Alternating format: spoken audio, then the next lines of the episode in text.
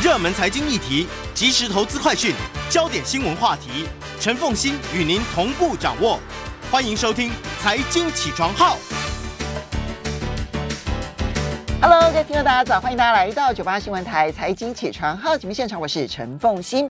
一周国际经济趋势，在我们线上呢是我们的老朋友丁学文。来，我们先进入这个礼拜《经济学人》所挑选的关键字。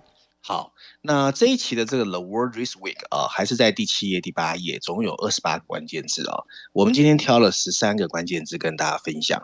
第一个关键字呢是 Pacific Islands From 啊。太平洋岛国论坛峰会啊，那它是二零一九年以来第一次总算可以在线下举行啊。那这一次这个太平洋岛国论坛峰会呢，在斐济哦举行，总共是讨论呢相关的经济和安全的问题。那考虑到中国最近跟所罗门群岛签署的安全协议，以及人们对这个地区日益增长的兴趣。这个地区的机构变得越来越重要，但因为中国和美国之间的紧张关系哦，还有偏远的太平洋岛国吉里巴斯宣布退出，使得这场三年来第一次面对面的高峰会蒙上了阴影。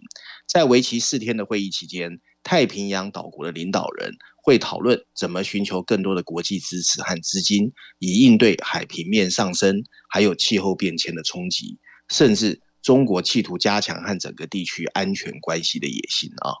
第二个关键字是上海，上海呢决定重新开放一些核酸的检测点，官员被告知希望能够控制住新一波的新冠疫情的肆虐。有一些地区的居民也被告知要重新开始囤积食物和药品。澳门也采取了行动，遏制这个病毒的蔓延。这是世界上这个最大的赌博中心哦，两年来第一次决定关闭赌场。第三个关键字是巴西，在即将十月举行总统大选的巴西哦，七月九号，左派的劳工党的地方官员哦，在自家的庆生 party 上面呢，遭到一名执政党支持者，他是一个联邦的狱警哦，射杀，然后重伤不治死亡。嗯，哎是，然后他们现在的总统啊。巴塞诺拉呢，在国会的支持者通过了一项法案，允许政府在选举年超支预算限制。巴西会在十月举行大选，预计呢，现在的总统有可能输掉大选。不过，他现在决定呢，这个透过的额外预算支出呢，也有可能帮他保住工作，所以很难说。第四个关键字是 Twitter 啊，Twitter 决定对 Elon Musk 提起诉讼。试图迫使他以四百四十亿美元完成本来答应的对 Twitter 的收购啊。马斯克宣宣称呢，要终止这个交易，他指责 Twitter 没有完全披露他平台上虚假还有垃圾邮件的数量，从而违反了他们的协议。他坚称真实的数量呢，远远高于这个公司宣称的百分之五。Twitter 在诉讼中称马斯克的投诉是自己想象的，称他的行为是一种鄙视的标志。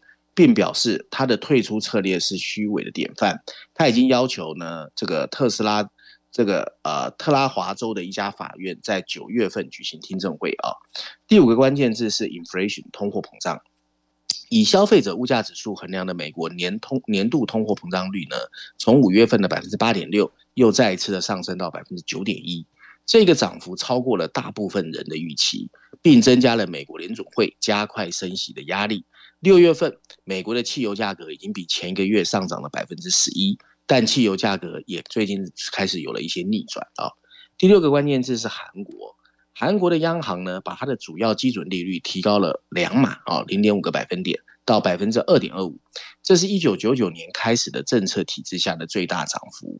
这个国家的通货膨胀率是百分之六，加拿大央行呢也决定把他们的利率提高整整一个百分点四码，达到百分之二点五。这再一次让市场感到意外。第七个关键字是英格兰银行啊，他们的行长 Andrew Bailey 承诺啊，英格兰银行会尽一切努力让英国的通货膨胀率回到百分之二的目标。然后这个行长表示，这可能意味着利率的大幅上调呢，要高于央行最近实施的一码的上调幅度。第八个关键字是欧元啊，欧元跟美元一度达到平价一比一。这是二十年来这两个货币第一次实现等值。从今年年初以来，欧元已经下跌了百分之十一。欧洲央行 ECB 在升息方面的步伐比同行慢，不过预计本月也会如此。第九个关键字是 Netflix，Netflix 宣布它正在制定一项新的、哦、低价的订阅计划，这个计划会在它的内容中开始增加广告，并且选择 Microsoft 来执行这项技术。这个公司正试图在激烈的竞争中留住客户，它的竞争对手也在推出广告的支持计划，这让一些人怀疑串流媒体平台在未来十年还能不能跟传统电视越来越像啊？第十个关键字是汽车企业啊，雷诺啊，法国的，和二零二一年上半年相比，雷诺上半年的销售额下降三成，由于乌克兰战争。这家法国汽车制造商已经退出了它的第二大市场俄罗斯，即使不包括俄罗斯业务，它的销售额还是下降了百分之十二。雷诺现在的销量只有四年前的一半啊。第十一个关键字呢是啊、汽车租赁飞机啊，租赁飞机的公司呢也受到战争的打击。有一家有一家全球最大的飞机出租企业啊，叫 SMBC 啊，记录了十六亿美元的减值，来弥补俄罗斯航空业。受到制裁后滞留在俄罗斯的三十四架他们飞机的损失，俄罗斯航空公司仍在使用这些飞机。SMBC 怀疑他是否能够把他们弄回来。数百架租赁飞机被遗留在了俄罗斯，这给拥有这些飞机的公司带来了法律上的麻烦。第十二个关键字，英国的希斯罗机场啊，希斯罗机场对每天的乘客数量设定在十万人，并要求航空公司在夏天剩余的时间内不要出售这些航站楼起飞的新机票。这表明混乱仍在困扰着努力对旅行反弹的机场。伦敦最大的机场是许多许多国际航班的中转中心，其中包括欧洲度假的美国人。今天最后一个关键字啊，个人电脑。咨询公司 Gartner 表示啊。第二季全球个人电脑发货量下降百分之十二点六，是九年来最大的一个降幅。在 COVID-19 疫情期间，个人电脑曾经有所上升，但现在通货膨胀和其他因素正在导致家庭控制消费支出。供应链中断也是一个因素，但这主要从零部件短缺移转到了物流中断。嗯。当顾能的那份报告，其实我们这边大概印象应该很深刻，因为台湾这种三关相关的这种三 C 产品的公司非常的多，所以呢，我们这边的报道比较多。我们报道比较少的，但是我注意很呃一段时间，就是那个希斯洛机场这件事情，英国的希斯洛机场。他们限定每一天出入境的人数，跟台湾限定每天出入境人数的理由是不一样的。我们的理由是为了防控疫情，他们的理由是因为他们的员工不来上班，所以呢，他们没有足够的人力，因此他们就必须要限制人数。我我我觉得这是一个很重要的一一面镜子，去照出来说，现在英国的那个缺工造成的生活上面的问题有多么严重，欸。哎，没错啊，整个西方其实都有这个问题。嗯，欧洲好像也是，对不对哈？所以这个礼拜欧元，这个礼拜的欧元恐怕也不太妙，这样子啊。好了，嗯、接我们接着就要来看的是《经济学人》这一期的 Cover Story，谈的就是欧洲即将面临的冬天能源危机。其实它的。呃，欧元之所以贬不停，一方面当然欧洲央行升息的速度远远远慢于联准会，这是其中因素之一。但因素之二其实就是它的能源危机。对对对，所以看完之后，大家会对欧元更加的悲观啊。那这个是全球版本的封面设计，这一期又是两个封面设计啊。我想我们都会跟大家来说一下。那在全球版本的封面设计上呢，我们看见的是一座黑漆漆的丛林。那你在里面看到一个啊不知危险的小红帽。在参天大树里面呢，东张西望。可你仔细看那个大树哦，其实不是大树，是天然气的输油管。那上面呢，不远处有一个象征能源危机的大黑熊哦，两个眼睛是红色的，看起来很凶哦，虎视眈眈的接近它。那上面有一排白色的文字，说的是欧洲的冬天危机。那这次经济学呢，总共用了五篇文章哦，蛮多的哦，来说明这个议题，包括欧洲板块第一篇。欧洲板块第二篇，商业板块第四篇，还有五十九页的熊彼特专栏。那我一样啊，把它整合之后跟大家分享一下哦。大多数的欧洲人呢，其实现在在生活上哦，感受还不强。不过在市场上，警告信号已经开始在闪烁红灯。今年冬天的天然气，欧洲啊，它的价格大概是每百万瓦时一百八十二欧元哦，已经是长期平均价格的七倍。法国和德国政府已经开始准备对电力公司进行纾困，有一些投资人已经开始在押注哪些企业会倒闭跟破产。虽然大多数的欧洲政治家还不愿意诚实告知公众目前这个艰难的状态，但即使是那些看多了地缘政治变化的能源或大宗商品的交易员，也已经忧心忡忡。自从俄罗斯坦克开进乌克兰以来，严重的能源危机就挥之不去。西方的制裁加上俄罗斯切断欧洲的供应，欧洲能源的供应，天然气变成了受到影响最大的一环。包括德国在内的一些国家对俄罗斯的依赖数据还是很高，而且短时间找不到替代能源。普丁非常清楚啊，俄罗斯可以在没有天然气出口的情况下继续活着，因为天然气出口只占俄罗斯 GDP 的百分之二。俄罗斯认为通过关闭输送管道会给欧洲带来比自己更大的痛苦。但是更重要的是，天然气需求啊是一种季节性的需求，因此你必须在春天和夏天。就建立好天然气的储备，三月份的储备曾经一度降到危险的百分之二十六，不过到了去年六月啊，慢慢回到了百分之五十，而且本来是有希望在今年十一月份回到百分之八十的，可是现在情况再一度的恶化。挪威呢，一处气田的故障是部分的原因，另外呢，更大的问题是俄罗斯天然气工业股份有限公司的运行速度突然降到了一半左右。而且还进一步在下降，市场普遍认为是普京故意压缩了天然气的供应。二零二三年到二零二四年两个冬天的交货价格已经来到了正常水准的四倍。有一些化学品哦和玻璃制造的公司的工业客户，以及包括许多德国领头企业，已经开始陷入了困境。根据 UBS 啊瑞士银行的这个估计哦，在整个欧元区。停止俄罗斯天然气流动可能会使整个 GDP 的增长降低三个三点四个百分点，然后使 inflation 增加二点七个百分点，对德国的打击只会更加严重。你可能会认为经济衰退和通货膨胀可以容忍，毕竟二零二零年当时 COVID-19 爆发的时候，欧洲的 GDP 也只下降了百分之六。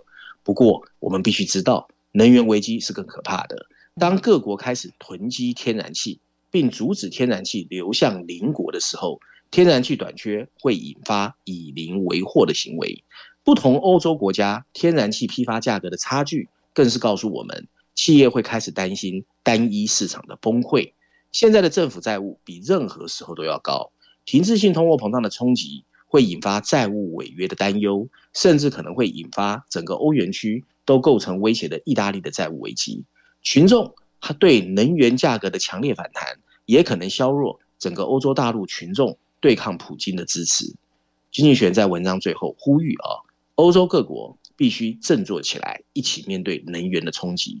欧盟委员会正在制定一下计划，并在七月二十六号召开紧急峰会。供应链需要最大化，这就是为什么液化天然气货物的共同采购值得努力。其次，欧洲需要一个适用于整个大陆的共同配给的层级。密集型能源用户应该先受到影响，消费者应该最后受到影响。最后，政治家一定要诚实，消费者物价现在就会开始上涨，再才有办法减少需求，并帮助建立天然气的储存。我看到德国其实已经有一些这个评论文章开始在讨论，他们到底哪一些公司会第一个先倒闭，这个才是真正的大问题。嗯、我们休息一下，马上回来节目现场了。欢迎大家回到九八新闻台财经起床号节目现场，我是陈凤欣，在我们线上是我们的老朋友丁学文，也非常欢迎 YouTube 的朋友们一起来收看直播。全世界的经济跟金融都是快速联动的，所以呢，每一个国家地区发生的问题，它都会有可能借由蝴蝶效应影响到我们。好，那嗯，当然经济体有大有小，斯里兰卡的破产，它也许对于全世界的经济不会产生立即的影响，那么但是呢，它可能会对于这一些不良债券国家。比如说，现在大家点名的，包括像阿根廷啦、埃及啦、土耳其啦，那他们的美元债券就非常的多，哈，发行的美元债券就非常的多。一旦他们违约，那个影响层面就会非常的大。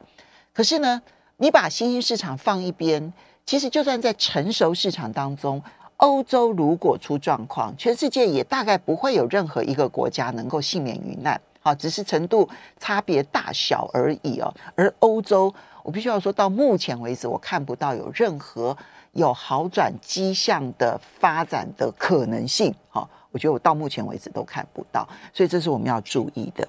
好，那这个接下来学文这个，你刚刚提到《经济学人》有两呃这一期有两个 cover story 嘛？哈，另外一个 cover story。对，我想很多人会说，那没关系啊，美国人会去救欧盟，真抱歉哦，美国现在自顾不暇，所以在这一期的美洲版本的封面设计上哦，金逸璇让我们看见的是一个叮当作响的古典闹钟，可是呢，闹钟上面有一只哦，看起来焦躁不已哦，象征美国民主党的驴子正在死命的用后腿踢着闹钟哦，那上面还写着 “Wake up”。赶快醒醒吧，民主党人！那这次经济学呢，也用了三篇文章啊，去谈一谈啊，这个和欧洲跨大西洋的难兄难弟美国现在的这个内政上面的困局啊。那我一样啊，把这三篇文章整合一下，跟大家分享哦。那呃，在这个封面故事里面啊，经济学认为啊，民主党需要尽快处理好自己党内的进步主义的偏激分子。嗯，经济学通常呢不会向任何政党提出具体的建议，但这一次不一样。经济学人认为，病态的美国民主需要修复。大多数的共和党议员到现在还是支持川普指控的，他的选举被偷窃了。如果众议院再一次被共和党掌控，他们中的许多人会因此受益。只要他们继续拥抱着川普的恣意妄为，共和党就不会有什么励精图治。因此，民主党人应该把自己视为美国政治体系中仅存的民主体制的保护者。美国需要真正代表选民的政党，而且他们的极端色彩不能越演越烈。不过，现在的民主党确实有走向极端主义的倾向出现，有一些极端思想，甚至是愚蠢的理论，开始出现在民主党的言论中。在二零二零年的夏天，一场解散警察的运动。如火如荼的被推动之后，美国开始出现移民限制的倒退，反对资本主义剥夺妇女的生育权利，甚至把反种族主义思想注入了课堂。如果民主党开始被极端不友善的观点所左右，那么他们会把文化战争的胜利交给另外一个还没有摆脱川普而且充满毒素的反对党。如果拜登想要拯救国家的灵魂，他必须从自己的政党灵魂开始。民主党必须学会。抛弃那些由空洞的理想主义色彩奉为神主牌的迷失。首先，想依靠那些由不满的积极运动人士推动的社会革命不切实际。另外，赢得中间选民的青睐 完全没有必要，因为民主党的价值必须通过对美国民主的大结构改革得到挽救。想利用国会的绝对多数修改宪法或提高最高法院权力来改变华盛顿的生态，基本上也不可能。而最大的一个迷失是，民主党的进步主义自以为是，却往往弄巧成拙。二零二一年的维吉尼亚州长选举已经告诉我们一切。好消息就是啊，民主党正从极端的进步主义开始收敛。在旧金山，愤怒的选民撤下了他们的地区检察官以及三名的学校董事会成员。他们对意识形态改变的热情，忽视了跟犯罪和教育有关的基本问题。去年，呃，明尼亚波里挫败了。呃，解散警察的公投，纽约选举了一名前警察队长担任市长，所有这些都得到了非白人选民的支持，包括旧金山的亚裔美国人啊，在竞争激烈的某些州选举中脱颖而出的民主党人士也开始避开二零二零年某些激进主义者的言论。然而，民主党还需要更快的加快步伐，拜登必须学会表态，让自己跟党内某些糟糕的想法隔开，他需要更大声、更清晰的。为某些没有争议的论点辩护，包括不断上升的犯罪率是不是可以被接受？这需要更多的警察来遏制它。合法移民比非法移民对美国更有利，但边境应该保持安全。种族主义研究属于学校的课程，但社会正义的实践不属于。民主党光是抱怨共和党的虚假资讯是不够的，他们需要清楚说明他们自己有没有被自己的极端主义所束缚。文章最后说道。走向中间主义不仅是一个精明的政治策略，也可能是治愈美国民主的一个开始。美国民主体制面临的风险前所未有。共和党已经选择屈服于川普对法治和选举真实结果的藐视。如果这位前总统真的在二零二四年东山再起，让共和党再一次需要的必须是一场压倒性的选举胜利，而这反过来会要求民主党更明确地结束危及民主发展的意识形态漂移。与左翼理论家抗争需要勇气，但如果拜登真的还想在糟糕的民意中崛起，他就必须从自己的政党开始整治。嗯，其实我觉得这篇文章凸显了一件事情：美国现在呢，左派、右派都走向极端。其实并不是只有右派走向极端。他当然，我觉得，嗯，经济学人他比较偏民主党哈，从奥巴马一直到拜登，其实都是强力支持者。那么，所以他们希望说呢，这个呃民主党能够往中间靠拢，不要被激进左派给拉着往前走。但是这个现象啊，其实左右两派都出现的，所以他们在价值观上面几乎彼此之间是没有办法融合。我最近呢，其实在书市里头看到了好几本书，不是只有一本呢，我至少看到连续三本哈，然后呢，去痛批。美国的左派是如何的用他的价值观，然后来绑架整个美国？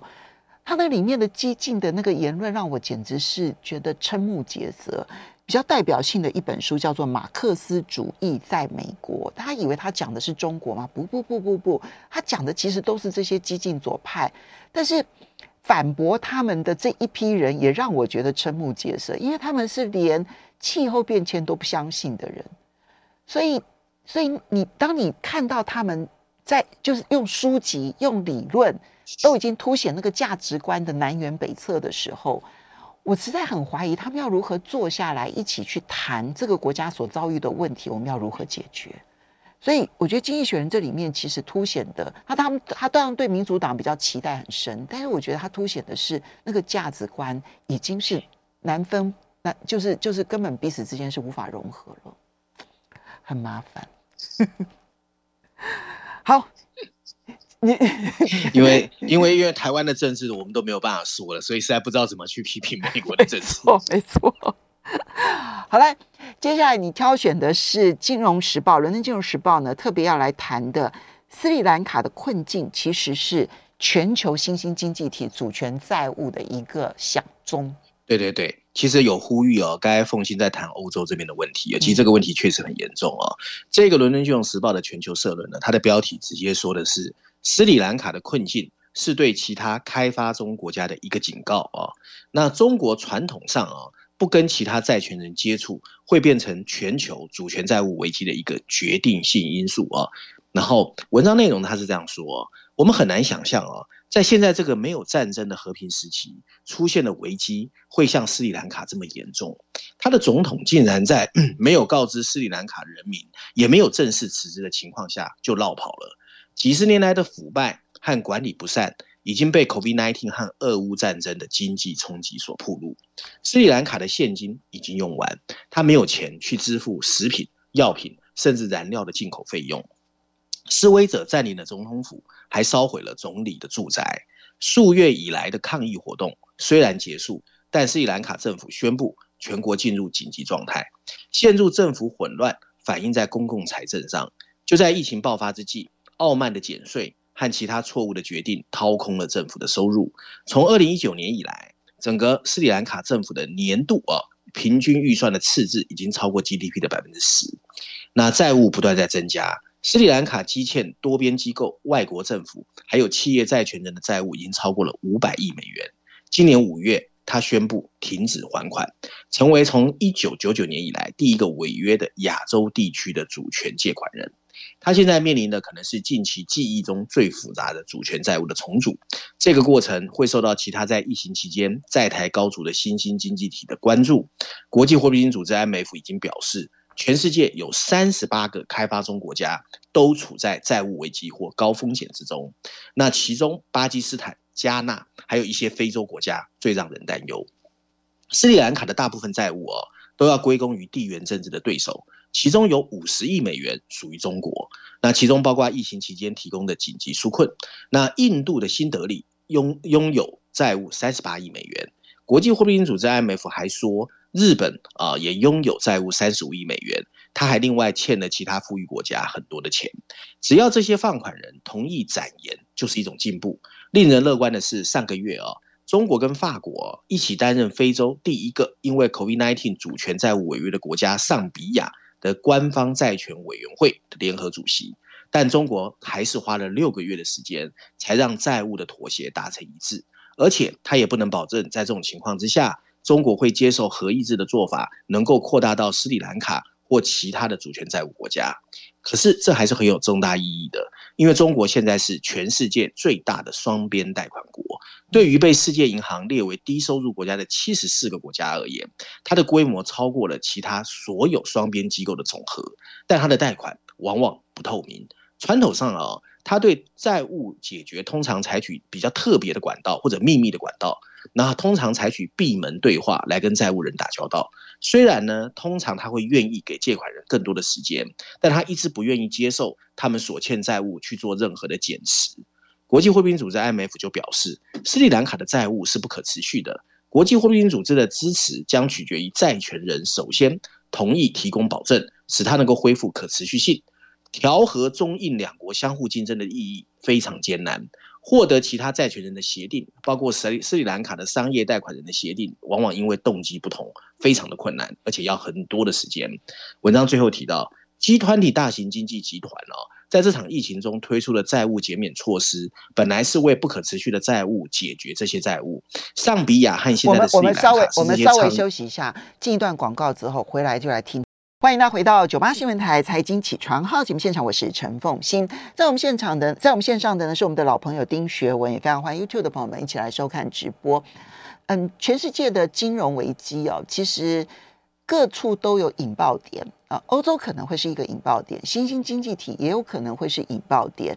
那么，加密货币会不会是引爆点？我也不知道，它有可能会是啊，因为它有一些衍生性的一些金融交易。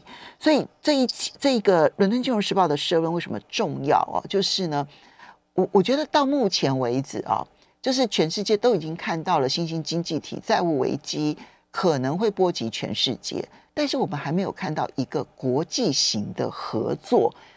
其实现在有很多的指控，坦白说，那些指控都站不住脚。可是呢，不重要。现在先指控了之后再说。指控完了之后，要不要去有一个国际合作呢？好，至少《伦敦金融时报》希望有一个国际合作。好，那我们就来听一听他的结论吧。凤馨，他的结论已经直接回答你，你不要妄想了。我把结论念给你听啊。嗯、这篇社论的最后一段是这样写的啊：上比亚和现在的斯里兰卡，只是全球现在正在发生的主权债务危机最新的一个证明。国际货币基金组织 IMF 或者世界银行，甚至所有其他的共同型的机构，都想要促使各国政府找出最好的解决方案。可是，这种全球合作的机会，今天已经比 COVID-19 爆发之前更加的不可能，因为各国政府都不会理会它。斯里兰卡人民和其他可能的债权主主权债务的违约者，只能自己承担遗留下来的所有成本。他已经直接讲答案了，对，所以他不是呼吁哦，他是直接告诉我们答案。我很想去看一下 BIS，就是世界呃国际清算银行他们的报告，因为我很想知道到时候最最呃最倒霉的债权人会在哪些地方。我告诉你，绝对不会只有中国而已，西方的这一些呃这个商业银行啊，还有我觉得那个才会，哎、那才真的会是倒大霉的地方，这样子。对，真的，嗯，真的好。其实我们上次在节目中也谈过嘛，就是各种债务都包成各种的这个信托产品了，这个是更更可怕的。没错，因为斯里兰卡的问题，你只要问一个很简单的问题，就是如果斯里兰卡没有欠中国那些债务，是不是他就不会爆发债务危机了？答案是 no 啊，因为中国只占了百分之十啊，你扣掉这百分之十，斯里兰卡还是要破产啊。那你剩下的那百分之九十怎么办呢？嗯我觉得那才是大问题啊！对，好，好，接下来我们再来看到的是，你这一期也挑了那个《经济学人》的梧桐树专栏，就是为什么市场真的不像以前那么容易确定？金融市场真的对啊，这一期。嗯这一期的财经板块，其实我觉得精彩的很多，大家有兴趣，我建议大家去看。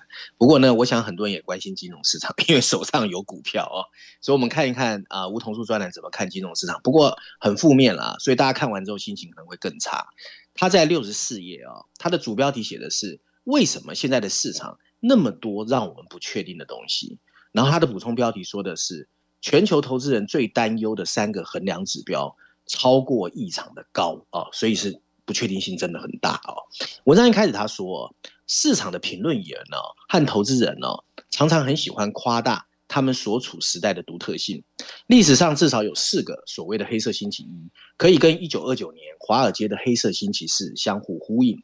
尽管一九八七年和二零一五年的版本很快证明不算什么。但所有一切对于大萧条的预示，我们还是不容小觑。认真来说，二零七年至二零零七年之前的整整二十五年了，没有出现什么惊人风浪，所以很多人把这二十五年称为大稳健时期。随后曾经出现的金融危机确实曾经动摇市场，然后短暂的冲击呢，很快又恢复。所以呢，没有什么人记得过去曾经发生的金融市场，反正下挫之后很快都会回来。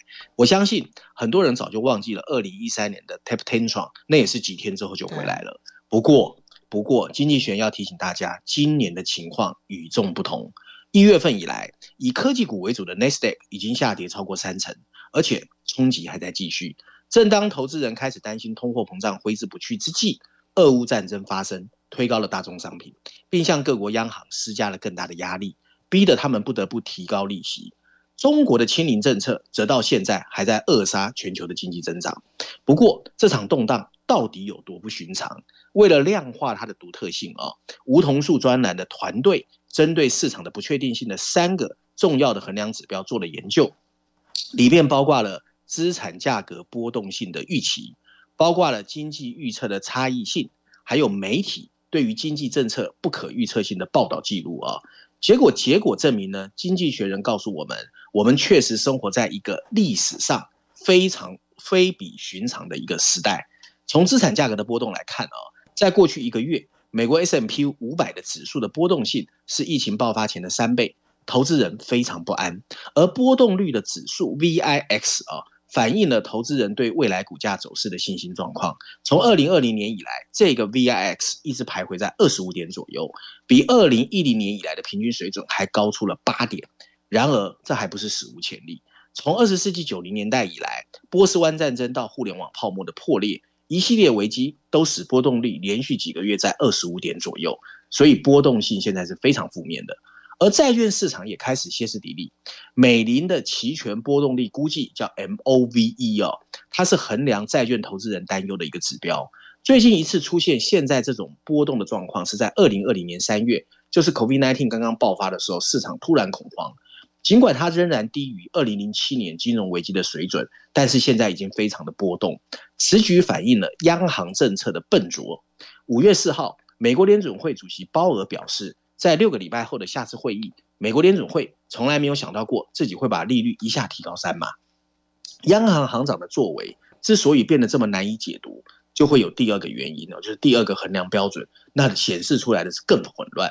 费城联邦准备银行调查的经济增长专业预测者之间的分歧程度，几乎是二零一零年的三倍。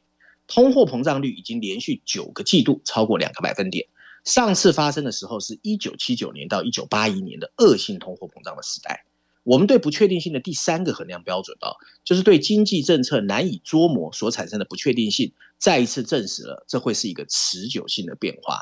西北大学的商学院和他们的同事建立了一个索引，去跟踪全球出版品还有媒体里面的 keyword，包括监管、经济不确定性这些文章的频率。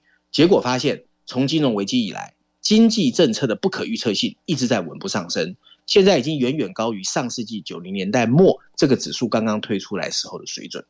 经济学人的指标同时在各处闪烁着红色，这表明不确定性还在持续上升，而且很难顺利回落。此外，不同类型的不确定性还会相互增强。